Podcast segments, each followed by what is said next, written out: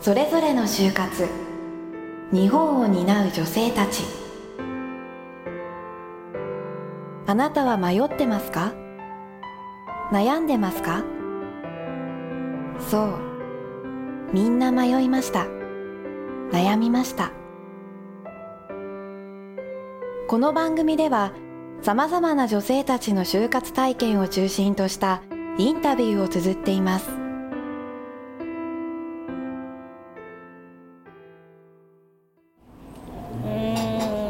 最初は円高になったから海外旅行安く行けるからラッキーって個人的には思ったけれど報道でなんか韓国の人がなんか厳しいみたいなこと言ってるのとかあと1個下の子が就活大変だって言ってるのとかうちらの代でも内定取り消しになった子とかいるらしいからそういう面では幸せな人は少ししかいないからやっぱり良くないと思います。職業っていうことで意識した例えばまあ小学校の時でも中学校の時でもだけど、うん、こんな仕事をつきたいとかなんか憧れとか思ったのって何小学校の時はムツゴロウさんが好きだったから獣医さんになりたかったです それいつ頃までず獣医になりたいと思ってた小学34年ぐらいまでですね。で5年の時に漫画に少女漫画にはまって警察官になりたかったです。割とまだその時はなんか憧れみたいな感じ？うん。本当にただ思ってただけです。で一応なんか高校になるとなんか翻訳とか強く？うん、こまだ憧れの感じでもこれは本当になりたくて現実的に大学の英語系の学部とかに行こうと思ってて。うんでもなんか親とか友達に英語系に就いたらなんか就職が厳しいと思うみたいなこと言われて。でなんかそれ聞いて本当にやりたいのがよく分かんなくなってなんか経済とかだったら結構幅広いじゃないですか。だから結局そっち系に行くことになりな決めました、でもその大学を決める学部を決める時も、うん、まだそのどっかでこう翻訳とか通訳になりたいみたいなのはあったうん、うん、多分あったと思うけどでもなんか自分がその時知ってる職業っていうのも少なかったから、まあ、他にもなりたいものあるかもしれないっていうのはありました。で、まあ、大学に進むわけだけど。なんか大学に進んで、まあ、一応その経済系の学部に行って、うん、その大学に入ってなんか次にこうついてみたいとか目指してみたい職業って意識したのは？うんあそうそれでしたのが映画系のなんか映画が好きになったんで大学入ってで映画系の仕事に就きたいと思いました。結構調べたりとかしてその職業についてですかね。うんそうですとりあえずなんかネットとかでも調べてもあんまよく分かんなくて仕組みとかがでいろいろ調べてたらそういう専門学校映画系のに就職した人の専門学校みたいなのがあったからその説明会にとりあえず行ってみようと思って行ってみてで面白そうだったからその学校に入ってでそこから映画の映画業界の構造みたいなのとかを学んだ感じです。どうなんかその学ぶ前と学んだ後のこうギャップとかなんか思ってたことの違いとかってああでもやっぱりその専門学校で映画のの私が本当に就こうとしてた宣伝の仕事とかそういう本当に具体的な仕事を体験させてもらったから、えっと、学校に入る前よりやっぱり地味じゃないけど学校入る前は華やかな楽しいイメージだけが先走ってたっていうか大きかったけど実際こういう仕事だよっていうのを教えてもらった後は結構地道な作業っていうかなんか一生するには飽きるかなって思いました。はいうんそれでじゃあ割とその大学に行ってる時は一番割とその映画っていうのが占めてったわけだけどそのやっぱ学校行ったことによって変わったわけそうですね。これじゃないなと。うん、うん。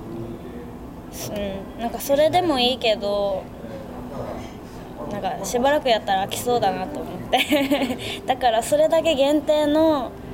職仕事よりはそういうことにも携われるけど他の仕事もできるみたいな感じがいいなって思いましたそれ実際に思ったのってこう、まあ、就活、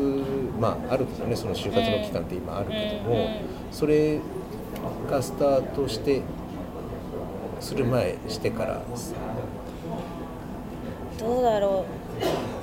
う。あでもその専門に通ってる途中で就活が始まったからでも就活中ってなんだろう。就活中映画関連に行きたいって結構絞って就活してたからで途中で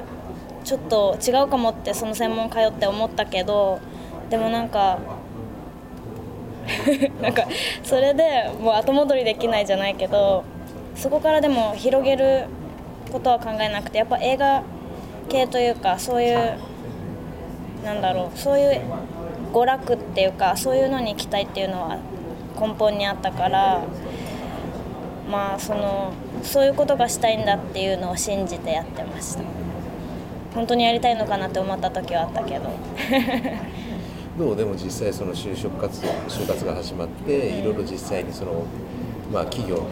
人たちと、まあ、面接だったりいろんなことでこう接触して、まあ、話もしたりとか説明会聞いたりとか。なんかこう感じるものとかでもなんかほとんどの企業が大学時代何を頑張りましたかみたいなことを聞いてきてなんか私が入った会社はそういうこと聞かなかったんですよ。唯一ぐらい。結構普通の企業は何を頑張ってきたかみたいな。自分が今まで何を成し遂げてきたかみたいなこと聞かれてで私の会社はなんか私が普段どういうこと考えてるのかっていうかそういう価値観みたいなものを見てくれてた感じがして面接で。一般の企業はそういうなんだろう。やっぱたくさんの人を見るからかもしれないけど自分が今まで一番頑張ったことみたいな。なんだろうな。なんていうか本質を見れてないじゃないけどなんかそういう感じがしました。結構どいくつぐらい受けたの？もう30社ぐらいですかねあのエントリーシートだけのやつとかも入れたら。面接とかはどのぐらい？面接行ったのがどのくらいだろう？でも30社も受けてないかも。25社ぐらい受けて20社ぐらいは面接に行ったかもしれないです。そんな行ってないかな。だからこう面接受けててさ、そのこうまあ、20個も受けてると最初のうちはもしかしたら緊張感があったりとか、まあ後で本屋になれたりとかうん。するのかもしれないけど、なんかそういう自分の中で変化ってあった？えー、最初。あでもうん。なんか最初はなんか自分をアピールしようとしていろいろくちゃくちゃ喋ってたけど最後はなんか一言言った方がいいみたいななんて言うんだろう。質問のなんか一番聞きたいことみたいなのを返した方がいいなって思いました。なんかその就就職活動はどのくらい結局何ヶ月ぐらいですか？5ヶ月ぐらい5ヶ月だと思います。どうでした？その5ヶ月間。うーんでも最初就活始める前に就活めっちゃ嫌だなって思ってて怖いと思ってたけど思ったより楽しかったです。どの辺が？えなんかいろんな人と会って喋っとなんか面接で一緒だった子とかと喋ったりしてなんか自分が知らない学科の子とかいたらその学科が何やってるのかとか喋ったりして面白かったし面接官の人とかも面白い人とかもいたし面白くない人が多かったけど 怖い人が多かったけどそういうのとかが面白かったかな。途中で嫌になったこととかあった？嫌になったことっていうかその自分が本当に何がやりたいのかがよく分からなくなりました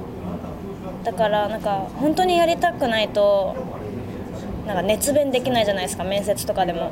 途中でなんか何やりたいか分かんなくなったからなんか本気で言えなくて伝わってないなだろうしなんか本気で思ってないっていうのもあっちもバレてるだろうなって感じでした。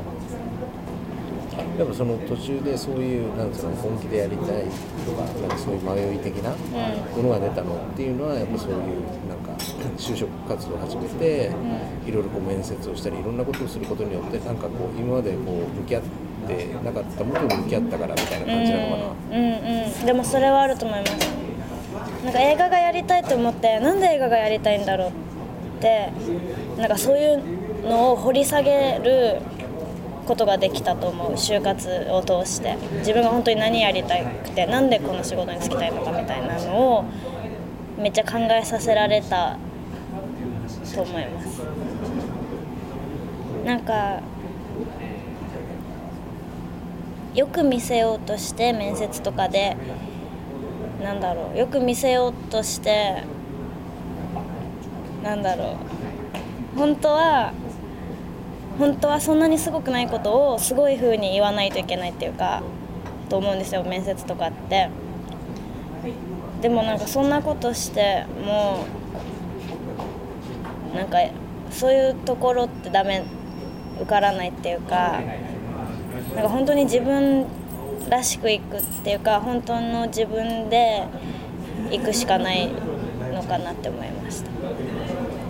まあ、まだね実際に仕事に就いてるわけじゃないけども、うん、まあ、もう数ヶ月後に社会人として、まあ、勤めるわけだけども学生卒業してね。なんかそれに対しての期待とか不安とか今どんなものがうんと学生っていう身分が終わることは嫌なんですけど休み長いし。でもなんか仕事をすることには楽しみしかないです。不安とかはあんまりない。本当楽しそうって感じ。次の、うん、自分たちの下の世代の人たちに対してこう、えー、就活とかあと仕事選びとかなんかそういう意味でのアドバイスがあるとしたら。うんなんかやりたいこととかって多分常に変わると思うからなんかそんなに考えすぎないで流れに身を任せて 就活とかしたらやりたいことも見えてくると思うしなんか諦めないで続けていったら絶対どこかいいところに巡り合えると思うからそんなに不安に思わないで流れに身を任せればいいと思います。